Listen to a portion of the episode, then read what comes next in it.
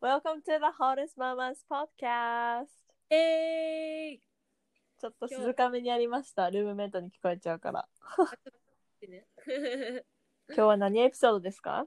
今日は何ですかねあ、でもエピソード何何番だかわかんないけど、今日 はえ私たちが、えっと、海外に行く前と海外に行った後でどういう感じでメイクとファッションが変わったのかっていう話をしようと思います。イエーイなんか最近さ、その、うん結構産婦人科で働いているから妊婦さんをよく見るんだけど、うん日う本のんうん。最近まゆがなんか妊婦さんのあの写真を送ってきてくれたんだけど、あなんか大きくってもう今週今月来月ぐらいにあ来週ぐらいに生まれそうみたいなお腹の妊婦さんがうおすごい出しててなんかブあ。ラトップね短パンみたいな、いたね、そうだね。ですごいと思ったああいう人いない絶対ないよね。なんか、なんていうの、なんか私が、その、海外行って変わったとかじゃなくて、なんか一般的なうん日本人のファッションを言うと、なんかすごく、あの、みんなを、みんなと馴染もうとしてるなって思うのね。うんうんうんでなんかすごく個性をそんなに大切にしないっていうかなんか協調性を求めるから日本人のその文化自体がさうんうんうなんんかみんなと同じみんなとなんていうのあの同じになって突き出していけないみたいな文化がある気がするから多分それが洋服にも反映しててだからこそその妊婦さんなんて絶対にさうんそんな奇抜な格好はしないじゃないうんうんだからなんか眉が変わったとかはなんかまああるけどなんか一般的に見て日本人のファッションはすごくなんか保守的だと思います保。守的だねうーんうん、うん保守的確かに肌を見せないっていう点では保守的かもしんないけどでうんうも、んまあ今はコロナであれだけど原宿とかさすごい希う望のん、人が多いじゃんそうだねやっぱり大きいシティに行くといると思うんうんうん。うでもどうでも仙台とかも結構ビッグシティだからいるんじゃないでもそこまで奇抜じゃないかビゴの店員さんとか、なんかレディー・ガガみたいな格好してる人はいっぱい。 でもビゴなるほどね最近ね、なんか結構大人大人向けっていうか、うんうーん、サンドエコロジーとか着てた人も、なんかビゴを着れるみたいな感じの服が売ってていっぱい。へえそうなんだとなんか前みたいにこうカラフルで、みたいな、奇うんう抜ってんうん感じのビゴじゃなくなったの、最近。へえそうなのねうん。なるほど。そうそう。えーじゃあなんかゆずは自分で、うんなんか思うオーストラリア行って、うんメイクとか変わったなーって。あのね、眉毛が太くなった。ふっとみたいな、わ、かるかも。今でもそれは変わんないかななんかうんうん眉毛太くなったねなんか眉毛長くなったし太くなったえーその方がでも絶対合ってるよ、ゆずうんに。その方がその自分の方がいいだも好きねえなんか、眉も、前まではなんかずっと眉毛が太いのはコンプレックスで、うんで、太く、なんて細くしてたのね、頑張って。そうなんだだけど、そう、だけどこっちに来てから、なんかすごく眉毛を褒められることが多くなって。うーんなんかあなたの眉毛素敵ねみたいなでなんかえなんかえずっとコンプレックスだったのにこっちでは素敵って言ってもらえるんだと思ってうんで別にそこでなんていうの太くしようと思わなかったけどうんなんか整えるのを整えるだけにしてそんなに細さ、うん、太さは変えなかったのねうんでなんかあの眉毛サロンみたいなところがあるんだけど、うんこう糸で切ってくれるところ、うんそこに行ったらなんかすごく眉毛綺麗だから写真撮らせてみたいに言われたりとか、そうそうしてでなんか眉もまあこっちに来てから確かに眉毛は太くするっていうかまあ細くしなくなったかな。うんえうん、してたの前は前は細くしてた。だどうやって細くしてたの前はああえっとね、あの電動カミソリでふ細くしてたよ。へえそれは高校生ぐらいの時そうだね高校生ぐらいの時からだねうん。へええー、全然わかんなかったそうそうでもなんか極端に細くなかったからね別にうん、正直さその時眉毛とかどうでもいいと思ってたよね別になんか眉毛に関心がなかったからさだから眉の眉毛がどうだったとかあんま覚えてないんだよねああね今はもうさ眉毛命だよねそうもう眉毛は超重要だ よねもうなんかもう初めての人に会うと眉毛しか見てないとかとかなんか眉毛とまつ毛しか褒めてないですそれはウケるうんえー、かわいいね。えー、何がえ、 その、眉毛しか見てないってとこ。 なるほどね。うん。とフりァッフションはどうですかァッションは、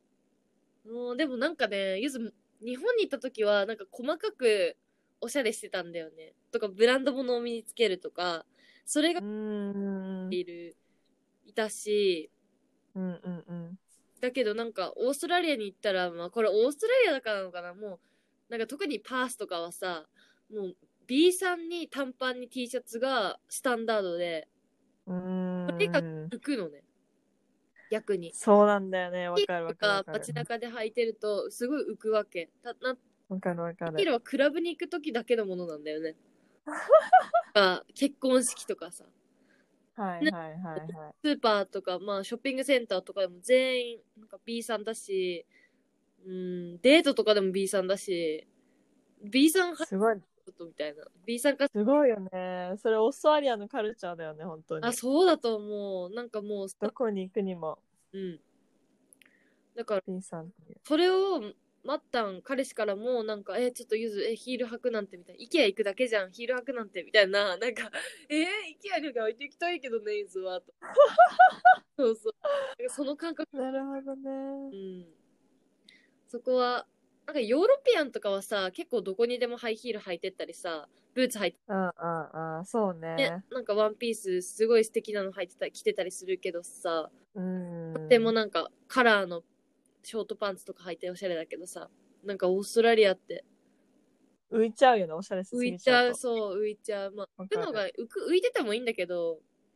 うんうん。うん。え、それはさ、メルボルンとかでもそうだったのもうメルボルンでも、あ、メルボルンはまあ、アジア人が多いから、ああ、そっかそっタか。ピオカ持ってる人たちが多いから、 そメルボルンはね、うーんと、おしゃれな人が多かったかな。おしゃれしてても大丈夫だったかな。でも、やっぱおしゃれの仕方が違うよね。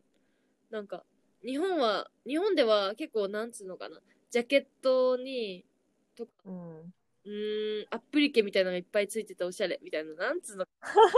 ょっと子供っぽいけど、かっこいいみたいなのがうんおしゃれだったね。星がついてるとかさ。うん、なるほどね。シンプルで、もう柄がなくてみたいな、シンプルなのがかっこいいみたいな風潮がある気がする。人によると思うけど。うん。確かにね、なんか、シンプルなんか、うん、なんかでもなんかこっちに来て思うのは日本人はおしゃれだなって思う思よ。う思う思う思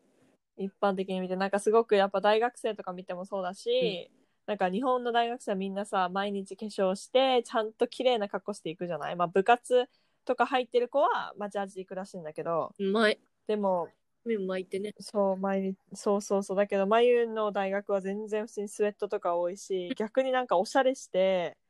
日本の、日本の大学に行くような格好で、トロント大学に行くとめちゃめちゃ浮く。あで、なんか、浮くと、なんか眉もなんか気持ちが良くないんだよね。なんか心地よくなくて、馴染んでない気がしてー。ね。うん。だから、カナダ人に合わせるようにして、なんか眉もそんなに、あの、おしゃれに力を入れなくなったんだよね。うん。でもなんかそれでもなんていうのその方が楽だしマイも、うんでなんかおしゃれするときはちゃんとディディナーに行くときとか夜遊びするときとかは綺麗におしゃれするけどそれ以外はもうほんとめっちゃ脱力モードです、うんうんうん。うん、脱力モードがかっこいいって感じじゃないそうだねこっちはそうだねスウェットでもかっこいい着こなしちゃうみたいな感じかもうん。なんか、マヤのさ、いつも市場とかでさ、撮うってん、るとかさ、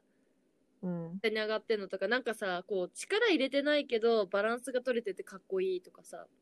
なんかそういう感ああじ、なんか、えー、そうかなプルだけど、なんうか、んうん、ハイウエストが、でバランスが取れてるなとかさ、なんだろう。あー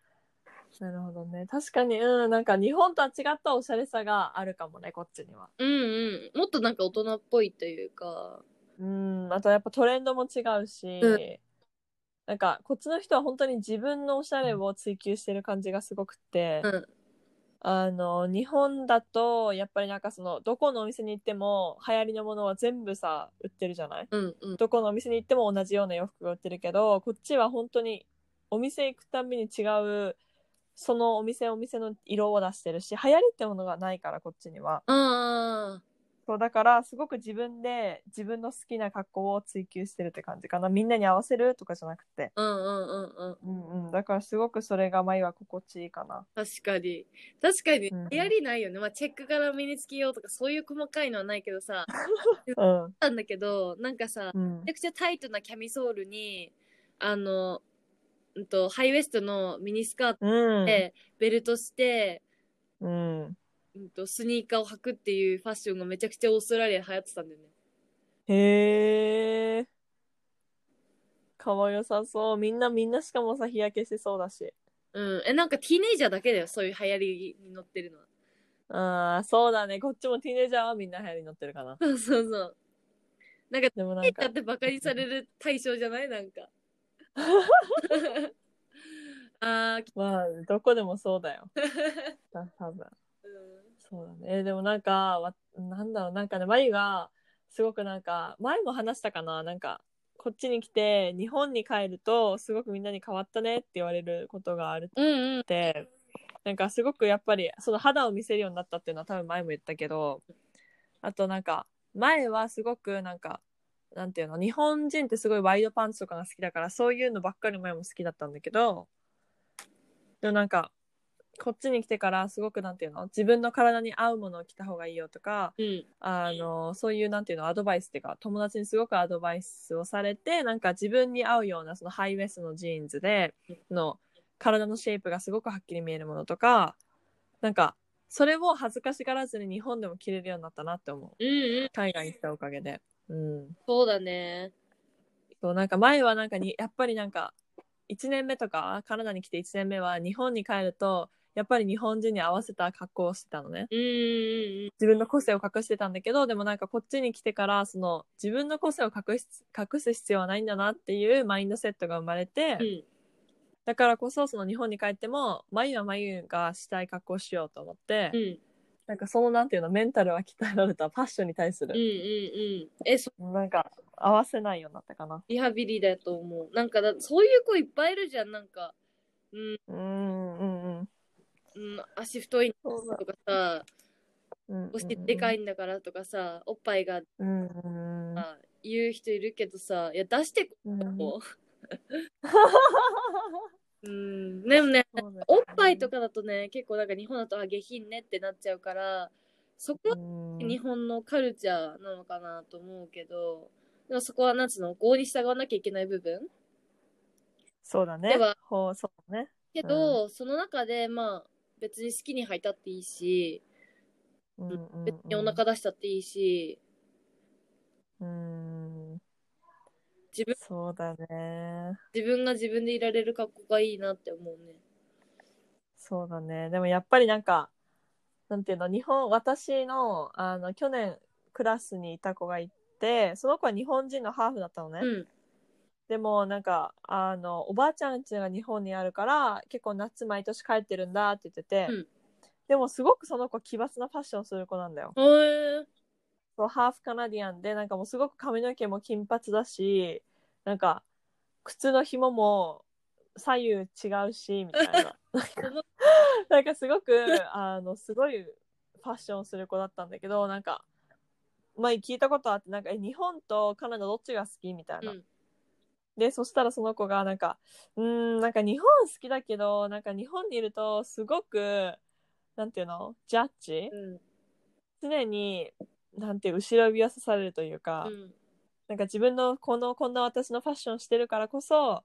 なんかもう外に出るたんびに目線を感じるって言ってて、うん。だからなんかそれがなんか日本に嫌なとこかなって言ってたのねうん。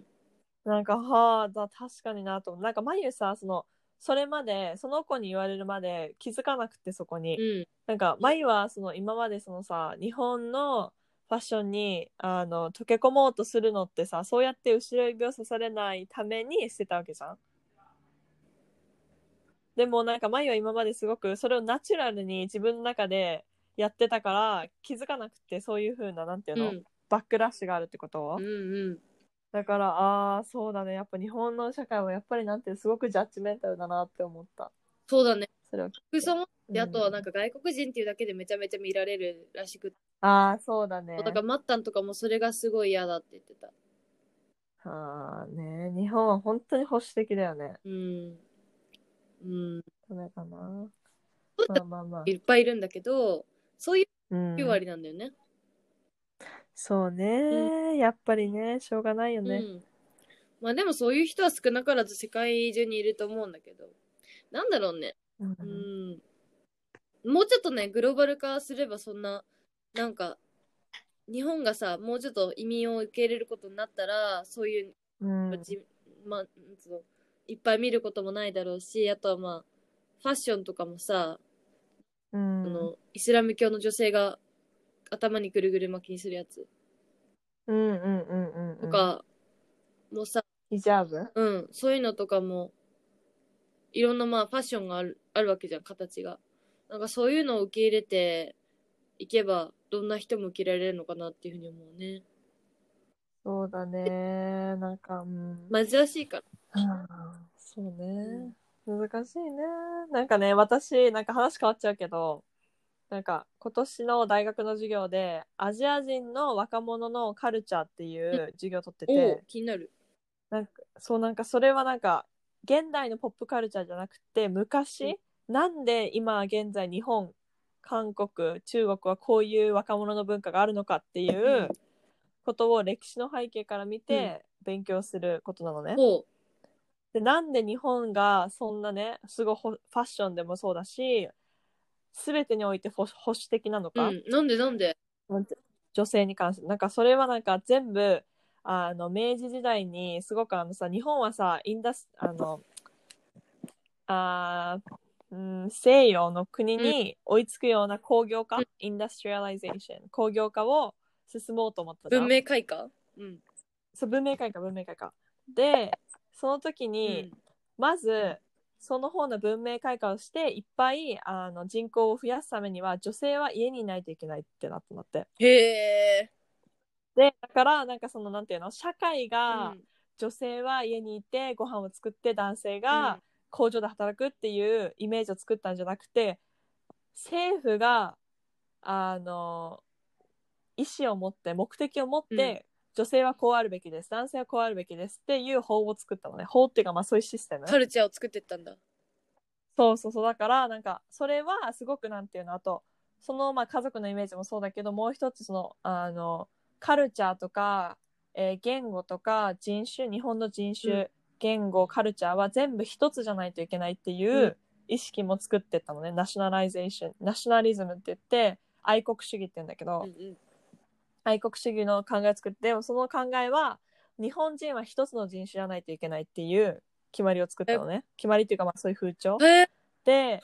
そうだからその沖縄の人とか北海道のアイヌの人とかは、甘えたちはあのこの日本人のスタンダードから欠けてるから、もっと日本語を学べとか、へえ。あの君たちはそのに人間以下だみたいなうん。こととかもしてたしたたしてたしあと韓国人中国人への差うん別はもうそこから生まれてて、その日本人が俺我らが文明開化なんだから君たちはすごく劣ってるから、うんあのなんていうの君たちの国も文明文明開化させてあげようみたいな「civilize you」って言って「let me civilize you」って言ってなんかすごくなんていうの中国と韓国をコントロールしてった。うん。帝国主義で。うんでなんかそのあの歴史の背景があってからこそそのなんていうの日本人は一つの人種だし、日本人は一つのラングイッチあのなんていうのえっと鉛があったら差別されるしうみたいんな。うんでそのカルチャーっていうのも一つの文化を持ってないといけないから例えば女性があの変な格好をしたらうんうんそれじゃダメだよあの日本の日本を愛してるならこういう格好をしなさいみたいな。うん。うん。っていうそういうその愛国主義の考えをすごい洗脳させてってでそれが今に至るみたいなそうなんだ。そ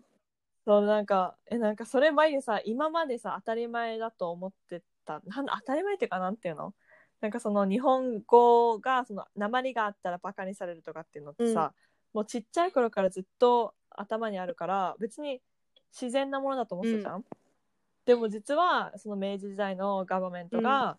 あの法を作ってそういうふうにあの沖縄の人アイヌの人東京か東京の人じゃない人をすごく差別してきたうんからなんだ,、なんだよって言われてああなるほどねと思ってなんかでそれでなんかすごく日本のカルチャーがなんでそんなみんなさ打ち解けようとするじゃんやっぱりその一つの日本のファッションに打ち解けようとするのはきっとそういう背景があるんだろうなと思ってその差別されたくないっていうかさああ、そう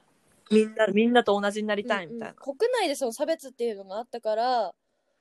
そのうんうんうん差別される人の恐怖っていうのもわかるし、ああ、なうんあのああなりたくないっていう洗脳もされてんだろうね、多分。そうそうそうそうそうだかだらっていう人を、うんそれも排除されたんだね。そうなんです。だからなんかその日本人のその富岡製糸場とかのさ、ああいうさ、あの工場で女の子たちがすごくさ、あの、いっぱい労働させられてたじゃん、で、その製糸工場でさせられてたその労働は、その労働が過酷だっただけじゃなくて、あの、他の女性としてのあり方も教え込まれたの、えーそこでね。おうそうだから女性としてこういうふうに料理を作らないといけないし家計簿も学ばないといけないしみたいな。で日本人の女性としてあるべき姿はこういう姿ですよもしこの姿にならなかったらあなたはもう失敗作ですよえみたいなの考えをすごい刷り込まれたからこそそのなんていうの一つの日本人のあり方っていうのから外れる人はいなくなったみたいな。へえ。だからこそなんか今もさそのなんていうのちょっと奇抜なファッファッションするとうーんなうんなんかちょっと外れちゃうっていうなんていうのみ普通じゃないなみたいな、うん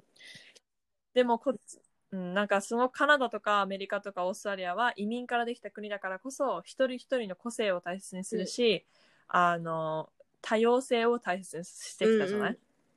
でも日本はそれとも反対で一つの独なんていうの一つのホモジェナイゼーションって言うんだけど、あの一つのモデル、う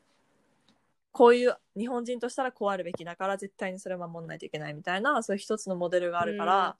なんかだからこそそのカナダとかアメリカとか、西洋とは違うって学んで、ああなんかそういう歴史的な背景があるんだと思って。なんかそこの面弱白いいところでもあるよね。うんううんうん。なんか、そうでもなんか歴史だから変えられないしね。そうだね。いざ思うんだけそうなんど、だそういうなんかこう、日本人はこうあるべきとか、やってる。やっぱりちょっとうんうおんばあちゃんとか、なんかそういう昔の世代の人が多いなと思ってて、でもう私んそうだってね。さ、やっぱり SNS で海外海外海外とつながるっていうのがとっても普通だから、うん。だからうんんそういう考えの人も少ないような気もするけど、でもやっぱり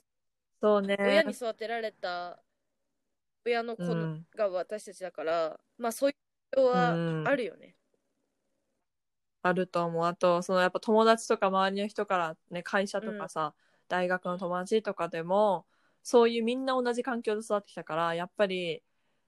うん、いそうだね。やっぱ海外に行ったりとか、外国人の友達ができれば、すごく視野が広がったり、あ、こういう価値観もあるんだって思うと思うけど、やっぱり、その中で育ってきちゃったら、なんか、あ日本は日本人はこうあるべきって考えるのも、なんていうのそういう考えが生まれるのもおかしくないなっていうか、まあ、自然だなって思っちゃう、うんしょうがないなみたいな、うん、なんか髪色とかさ、ネイルにうんうのがんすごく不満。ああそうだね、厳しいよね日本はうん。ね、おかしいうん。別になんかねえのいややっぱわかんないわうんどんな仕事もさ多分学校の先生とかでもさうんだろうな、まあうんほ、うん、医療事務とかでもさ別に関係ないじゃん,、ううう髪色で性格変わんないしそうだよねうん確かにでもこっちの人はね先生でもタトゥー入ってる警しさ察官でもすごいよね髪の毛金髪だし。そう。やっぱそういうのはなんかね、まあ、うん、なんかそういうのからさ、やっぱり日本人のファッションとか、なんか来てるんだなって思う。外国人は本当にもう好きなだけやってって感じだもんね。あとヒゲ脱毛とかあとあるし日本うん人の男性もあんまりヒゲを生やさない生やすよりはそうなの生やさない方が印象がいいっていうふうに思われてるしああ、そっかそっかそれね。あとは、うん、あと、やっぱりさ、 脱毛の件だよね、日本人女性とか。男性も今、ツルツルだからね。みんな気にしてさ、指毛とか剃ってさ、ええー、みたいな。無理みんなで。まあ、日本帰らな。なん、か、その、若い子だけじゃなくて、なんかおじさんとかもなんか腕、なんか剃ったでしょっていう感じだし、やだー。はあね、だからさ、もう嫌だよね。 そんなさ、人間さ、生えるもの生やしたっいていや、いじゃん、本ね。当。に、みんな生えてる。え、別になんか、マイが思うのは、その、男の人たちが自分の毛を剃るのはいいけど、なんか、それを女性にも、あの、予想、予想してほしくないエクスペクトなんと、予想って、期待してほしくない、うん教養とかね。うんそうそう、なんか別に男の人がヒゲさ、ヒゲじゃない、えっと、腕剃るのいいよ。だけど、それを、